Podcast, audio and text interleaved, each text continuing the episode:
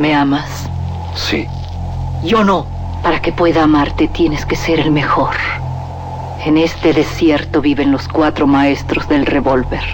Tú tienes que encontrarlos y matarlos. De las primeras letras del guion a la proyección de la última copia. Las mejores escenas de acción suceden detrás de la pantalla.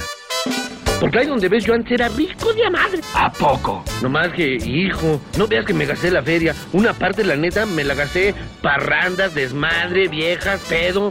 ¿Y la otra parte? No, es así, me la gasté a lo pen... Radio UNAM y la Academia Mexicana de Artes y Ciencias Cinematográficas presentan Toma 46 con Blanca Guerra. El cine en voz de sus creadores.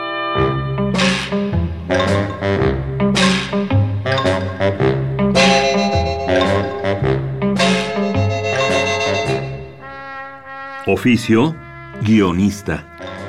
Interior, día. Café de chinos. Vemos a la guionista sentada en un gabinete rosa, deteriorado y de muy mal gusto. Frente a ella, un vaso de café con leche tomado hasta la mitad y una pequeña libretita. Entran al café varios personajes suculentos para la imaginación de la guionista. Gordos con pinta de mafiosos, mujeres viejas con patinetas en los brazos, niños cargando chimpancés. Ella los anota, los describe en la libreta que guarda a todos sus personajes de películas. Este programa de Toma 46 está dedicado al guionista cinematográfico.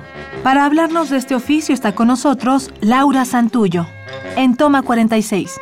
La entrevista corre a cargo de Blanca Guerra, presidente de la Academia de Artes y Ciencias Cinematográficas.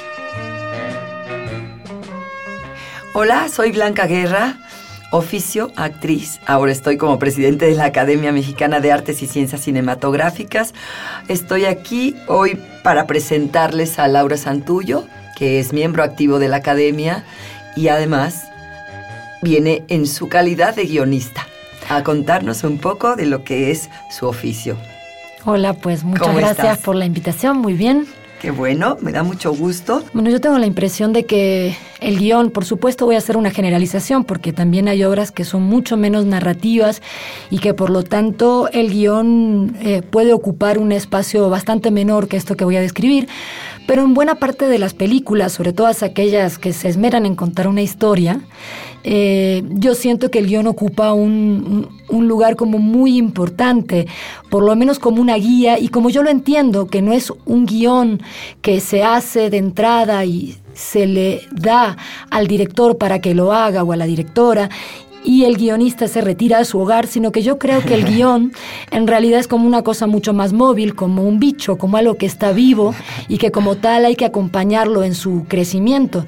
Así es como yo he tenido la suerte de trabajar, no como una obra paralela al momento del rodaje o a la obra cinematográfica, no como un momento previo, sino como una constante de trabajo que se acaba hasta que se acaba un guion con determinadas características, podrían incluso darte una sinopsis, podría ser la adaptación de algo más. Hay muy diversas maneras de trabajar. Yo creo que los guiones tienen muchos modos de ocurrir y de hacerse. Hay distintas formas también de acercarse. Muchas veces hay trabajos por encargo. No ha sido mi caso. En la mayoría de los casos, eh, por lo menos de lo que yo tengo realizado y filmado, ha sido en conjunto con Rodrigo Pla, que es director y es mi esposo. Bueno, venimos haciendo como un trabajo en conjunto. Algunos de los guiones los hemos eh, escrito desde el primer momento en conjunto, algunos no, a veces yo los inicio, pero sin duda hay un momento que hay como un cambio de, ¿no? De, la posta pasa de uno al otro, como si fuera una carrera y sigue para adelante, así que sin duda hay momentos donde ese trabajo eh, se vuelve de los dos. En el guionismo de pronto puede haber mejores resultados de una adaptación que de un original. ¿A ti cómo te va en eso? Pues es como curioso yo como empecé a escribir al mismo tiempo guion y un poco narrativa, o prácticamente había escrito un poquito antes narrativa, pero es casi un proceso que se da al mismo tiempo, no hay mucha distancia entre mi obra narrativa y mi obra cinematográfica, por decirlo de alguna manera. Naturalmente es una adaptación que me implica como un trabajo, si se quiere, de traducción, por decirlo de alguna manera. Aquello que estaba expresado a través de metáforas eh, literarias de golpe debe transformarse en imágenes y en acciones de los personajes. Pero yo creo que mi trabajo narrativo también tiene, por decirlo de alguna manera, una impronta muy cinematográfica. Yo escribo mucho a través de imágenes y de situaciones y de acciones, también cuando hago narrativa. Entonces, no es tampoco para mí tan dificultoso, por lo menos cuando adapto cosas mías. Supongo que otro cantar sería si adapto algo de otra persona. Y también si esa persona vive y si es contacto con ella o no. Por supuesto, porque también muchas veces, eh, bueno, ahí ya sería como un trabajo de equipo y la persona puede opinar de lo que considera pertinente o no retomar de su propia obra. En mi caso, como me autoadapto, no tenemos conflictos, digamos, yo y yo, con respecto a lo que hago. Eh, de cualquier manera, por supuesto, también hay todo un segundo proceso donde ya interviene Rodrigo, que es finalmente quien lo va a llevar a la pantalla. Y yo digo segundo proceso por decirlo, al, vivir juntos, todo el proceso él lo vive también muy de cerquita, como yo vivo muy de cerquita lo que ocurre Pero muy de cerquita. Muy de cerquita. Oye, Laura, yo conozco experiencias eh, de, de, proyectos de cinematográficos, uno por ahí muy, muy claramente, no voy a mencionar el autor que dio origen a ese proyecto, ni del director, ni nada, pero sí de pronto es mejor, yo creo, que eh, puedas hacer, si el autor de donde partes para adaptar algo está vivo y yo, yo sí creo que sí es mejor trabajar con ellos, es decir, en, determinadas etapas, ¿no? Acercar el, el resultado que van llevando o que van teniendo porque de pronto el, el, autor puede decidir en un momento dado, al ver el resultado final, decir, no, quito mi crédito. Esto no es mi novela, esto no es mi cuento, esto no es, ¿no? Entonces sí es como, creo que más recomendable el tener, estar en contacto el, en la medida que se pueda. En conjunto. Yo creo que también hay o lo pienso desde el lado como de la escritura, incluso de la adaptación, creo también que si uno va a someter eh, su obra que sea trasladada al cine, tiene que existir también la conciencia de que va a transformarse, de que es otro lenguaje y de que hecho es otra obra. Y creo que el que, el que no tenga esa capacidad pues es mejor que no, que, que, no se meta a ello porque no la va a pasar bien. Es evidente, yo creo que también pasa a veces con los propios guionistas, aunque la obra sea nacida como un guion. Hay gente a la que le cuesta como mucho ver transformado y ver, si se quiere, manoseado el producto. Yo no lo vivo de esa manera, te decía hace un ratito. Es una mujer muy inteligente también. Bueno, por, lo menos me la paso mejor y no me angustio. Yo creo que es como ser parte de un equipo y saber que una obra cinematográfica es producto de muchas manos, muchas cabezas, muchas emociones, que lo contrario también es perder buena parte de lo que toda la gente puede aportar, de lo que aporta desde quien pone el vestuario, por supuesto los actores, es bastante evidente, porque dan eh, carne, sangre, cara, a lo que va a estar exactamente frente a la pantalla, pero yo diría que cada rubro hace su propia reinterpretación y por lo tanto aporta. Claro, claro. creo también que, bueno, yo tengo la fortuna, y aunque sea mi marido, y suena así como un poco palero hablar de que mi marido, pero él tiene una forma de trabajo justamente profundamente integradora de todos los procesos donde permite como el aporte y el intercambio. Eso no implica que él no tenga una idea de a dónde se dirige, la tiene, pero es alguien capaz eh, de dejarse modificar por el entorno, incluso por el propio proceso.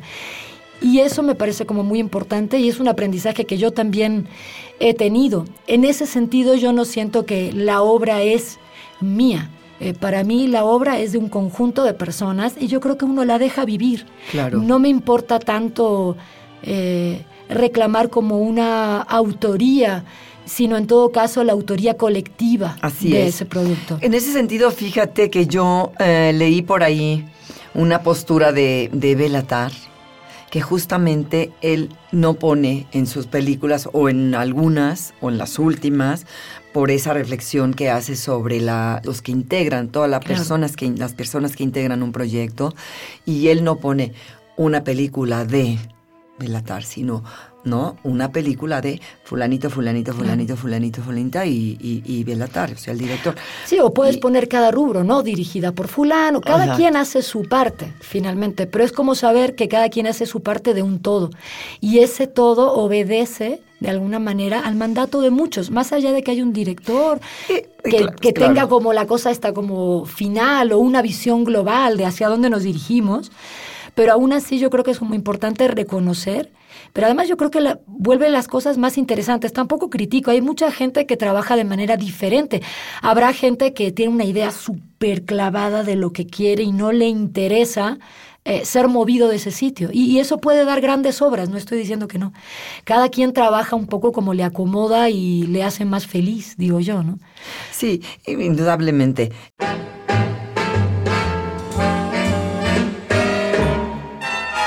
Estás escuchando Toma 46. El, el- la postura de, de este de Belatar, pues es obviamente da, da considerar que él, no, sobre todo en los rubros más, más importantes, ¿no? Que son realmente, mm, que son determinantes en, en- en el proyecto, que igual todos van teniendo sus créditos a lo largo del- ¿no? de la presentación de la película, pero a mí me parece muy generoso de su parte y muy consciente de lo que es el trabajo de cada quien y la importancia de cada quien. Pero bueno, Laura, ¿y qué problemas, qué retos, qué situaciones has sufrido en, en- en el, en el transcurso del proceso. proceso? Sí. Eh, yo debo reconocer, no soy una persona muy sufridora a la hora, a la hora de, de- Hay que aprenderte mucho, a ti, Laurita. A la hora como de, de crear, o sea, me divierto bastante en, en los procesos, incluido toda la etapa justamente del rodaje. Como voy de oyente, como yo digo, voy ahí, este, ¿no? Como en el catering, me divierto, platico con los actores, en fin. No, fuera de broma, en realidad... eh, trato como de acercarme o abordar esto como de un- desde un lugar bastante como vital. Por supuesto, hay momentos donde uno eh, se atora creativamente o tienes una idea y cuando la pones en papel resulta que aquello no, no funciona y esa, ese no funciona puede ocurrirte en muy diversas etapas. Yo me he ido dando cuenta, por ejemplo, con el tiempo, ya existe el guion, Rodrigo está haciendo casting, él suele hacerlos mucho en persona y yo suelo ver los casting y de repente digo, bueno, si 10 actores no pueden con ese diálogo, pues el problema es el diálogo, no son Ah, ellos. Hombre, hasta que alguien entiende bien a los actores en un casting. Entonces procuro de alguna manera ir como modificando eh, el proceso. Nosotros lo modificamos siempre cercano al rodaje. Hacemos una última versión cuando ya hay locaciones, cuando ya los actores tienen rostro y voz. Y de alguna manera vemos la necesidad de transformar eh, cosas. En el rodaje también transformamos algunas. Ahora, los problemas yo creo que en gran medida se te van presentando en todas las, las etapas. Por supuesto, también no es todo idilio eh, en términos del trabajo mío y de Rodrigo. También a veces hay rispideces, cosas donde no, no nos ponemos de acuerdo. y que bueno, siempre procuramos y de algún modo pues en algo tiene que, a algo tenemos que llegar y procuramos que nadie quede como a disgusto, pero no siempre es fácil tampoco ese proceso.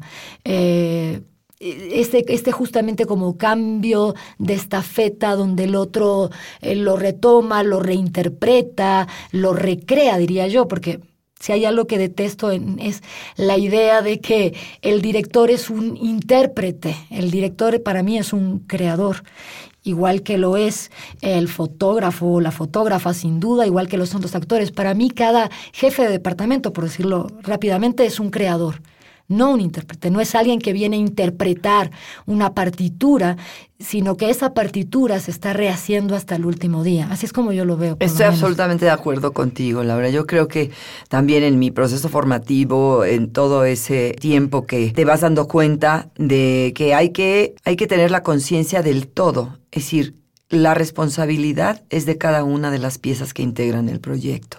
Es todos por un objetivo común, que es contar de mejor manera una historia y por lo tanto es el estar al servicio de un todo. Exacto, y de la obra, diría yo, más que de un director o de un guion. Exacto. De ese, de de ese, ese todo objeto, que es la obra. exacto, claro. es como ese objeto que se da como nacimiento a partir de un montón de padres y madres, ¿no? Exactamente. Pues muchísimas gracias, Laura. Eh, creo que es muy interesante haber conversado contigo y por lo, por lo pronto a la gente también le va a, atraer muchísimo. Qué bueno, qué Pues bueno muchas que estamos gracias. aquí y vamos por la próxima. Hoy nos acompañó la guionista Laura Santullo en Toma 46. La entrevista estuvo a cargo de Blanca Guerra, presidente de la Academia de Artes y Ciencias Cinematográficas. Acabas de escuchar Toma 46, una producción de Radio UNAM y la Academia Mexicana de Artes y Ciencias Cinematográficas. Producción Rodrigo Hernández Cruz. Investigación y grabaciones Orlando Jacome. Guión Damaris Vera. Operación Francisco Mejía.